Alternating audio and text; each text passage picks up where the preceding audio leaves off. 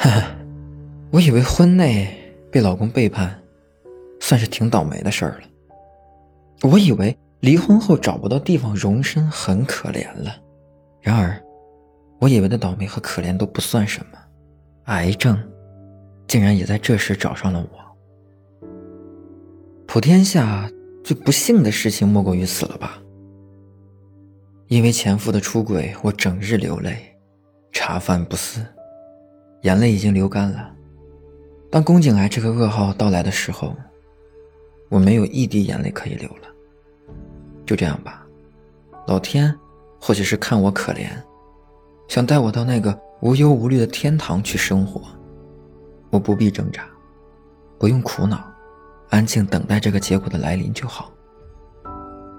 家里人劝我尽快治疗，可治疗有用吗？人财两空。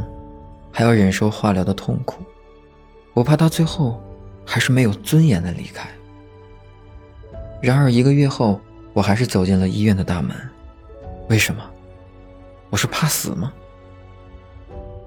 我的母亲，她已经七十一岁了。我离婚后住在家里，得病之后，不说，不笑，在家里仿佛一个行走的尸体。她求我去治病。求我不要走在他前面，他不能接受这个结局。他说：“我走了，他也不会有几年寿命。”我泪水连连，女儿不孝啊，没能让您过上好日子，还要跟着担惊受怕。我的母亲很坚决，她说：“离开那个男人并不是什么损失，你在这个家，也不是负担。”不用多想，但是自己的身体必须要爱惜，有病就治。现在看来，母亲的选择多么正确。我现在还活着，活得很好，就真的是选择正确。我知道很多女人离婚后回到娘家，没有地位，忍受白眼，还不如一个远房亲戚，就和寄人篱下一样。但我的母亲给了我勇气和力量，不光是治病的力量，也是生活下去的力量。回想以前，在婚内同房时，我偶尔有出血，鲜红色的，并不多。我以为阴道破了出血，也忙于工作和照顾家庭，没时间检查。结果，我辛辛苦苦、一心一意经营的家，却早已出现了背叛。太讽刺了吧！到后来离婚后，我请了年假，调整情绪和心情，也去做了全身的检查。就是这次检查，救了我的命，让我的癌症没有恶化下去。全身体检时并不包括妇科 HPV 和 TCT 检查。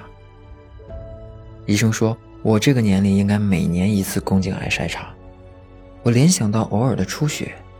也就听了医生的话，做了这方面检查，结果可想而知。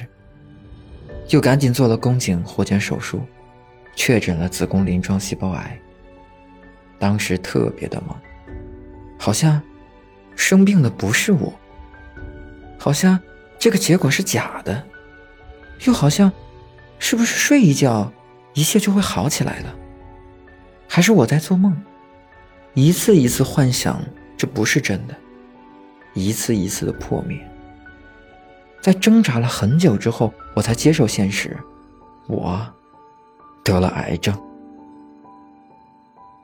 我真的是忍不住崩溃了，我抱怨、哭闹，睡不着觉，吃不下饭，迅速暴瘦。我不明白为什么，为什么不幸都降临在我身上。我自认为没有做过恶，没有伤害过谁，凭什么是我？为什么是我？听妈妈的话后，我在朋友帮助下来到北京做治疗，找到了当时最权威的妇科肿瘤医生。医生结合报告给出宫颈癌分期，二 B 期，不可以手术，要进行放疗加化疗增敏治疗。从看医生到首次治疗，一共用了四十五天，真的特别煎熬，怕转移了，怕发展，但是为了自己可以活下去，我把这四十五天当做考验。接到医院去做定位的电话，我激动的赶紧跑到医院，以为可以治疗了。可谁知道，这才是开始治疗前的准备。X 射线把身体穿透，看清楚肿瘤的位置，给肿瘤做了一个靶点，然后会根据身高体重做一个放疗时候扣在身体上的模具。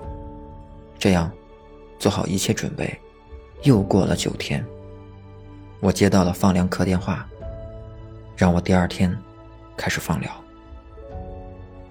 第二天我很早就去了，排了三个多小时的队，才做放疗。拿着放疗科给的小卡片交给医生，医生才给安排放疗。真真的是排队三小时，治疗三分钟。独自一个人走进一间封闭的房间，里面摆满了模具。我说了名字，医生找来我的模具，让我躺在床上，把模具扣在我身体上，然后医生出去。电动门关闭，机器就开始运转。一个伸着手臂大的机器在我身上转了大概十分钟左右，听到房间里喇叭喊：“结束了，自己慢慢起来，出去就行了。”就这样，放疗了十一次之后，妇科那边给我约了化疗增敏。我理解就是放疗为主，用化疗。来给放疗增加敏感度。放疗反应比较小，偶尔会有一点恶心，化疗可就大不同了，反应巨大，吃不下饭，不停的呕吐。我真的理解不了那个透明像水一样的液体怎么可以有这样大的危害。我第三次化疗就已经瘦了二十多斤，长时间吃不下饭，开始身体营养不良，保养品也吃不下，还是病友提醒。可以点滴营养液。在后来的三次化疗中间，我点滴了三次营养液，总算挺过来了。这些治疗中途还做了内照射治疗，很多病友都说特别的疼，可是我对这个倒是没有什么感觉，有一点疼痛，可是是可以接受的，比活检时更疼一点。护士会做好一切准备，医生到了直接插导尿管，然后扩张阴道。把一个管子插进子宫里，就疼那么一下，然后就把我从那个手术病房推走，进入一个特别小的房间。里面的医生把我身体链接的管子接到一个仪器上面，那个机器就开始轰鸣，我没有什么感觉，就好像在给下体充气那样。